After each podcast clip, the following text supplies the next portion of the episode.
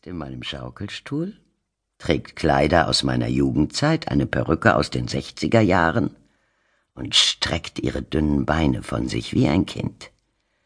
Sie heißt Hulda. Wenn ich den Stuhl ein wenig antippe, wiegt sie sich fast fünf Minuten lang und scheint Freude an diesem Rhythmus zu haben. Einsame alte Leute pflegen gern Selbstgespräche zu halten. Mir ist ein Gegenüber lieber. Hulda ist eine aufmerksame Zuhörerin, eine gut erzogene Tochter, eine Freundin der feinen Art, die nicht klatscht und hetzt und sich an fremde Ehemänner heranmacht. Warum sagst du ausgerechnet Hulda zu ihr? will mein Enkel Felix wissen. Mein Bruder Albert hatte eine Puppe, die so hieß.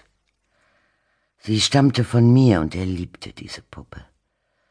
Das war eine gefährliche Sache, denn er bekam zu Weihnachten stets Zinnsoldaten geschenkt. Albert hasste Soldaten. Ich hatte ihm Hulda abgetreten, damit wir heimlich Vater, Mutter, Kind spielen konnten. Albert war von uns sieben Geschwistern das sechste und ein Jahr jünger als ich. Zum Glück waren wir so viele, dass keiner Zeit fand, uns allzu sehr mit Pädagogik zu belästigen. Erst als ich längst erwachsen war, verriet mir unser ältester Bruder Ernst Ludwig, dass man Alberts Puppenspiele gelegentlich beobachtet hatte und sich Sorgen machte, er könnte einem gewissen Onkel nachschlagen. Wäre Albert noch am Leben, er würde mich verstehen. Hulda ist unser gemeinsames Kind zwar auch schon in die Jahre gekommen, aber noch schlank und rank, ohne geschwollene Gelenke und krummen Rücken, ohne tränende Nase, rote Augen und ohne orthopädische Schuhe. Einzig die Farbe blättert von ihrem blassen Gesicht. Eine Zeit lang bekam ich Essen auf Rädern, aber ich habe es wieder abbestellt. Es war allzu reichlich und schmeckte mir nicht. Nur um den jungen Mann, der es brachte, tut es mir leid.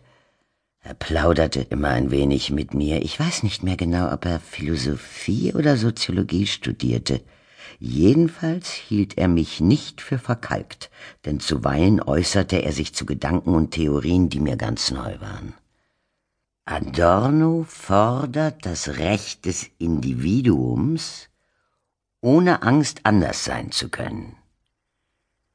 Dieser Satz ist mir in Erinnerung geblieben. In meiner Jugend war an ein solches Recht überhaupt nicht zu denken. Warum sich Albert das Leben genommen hat,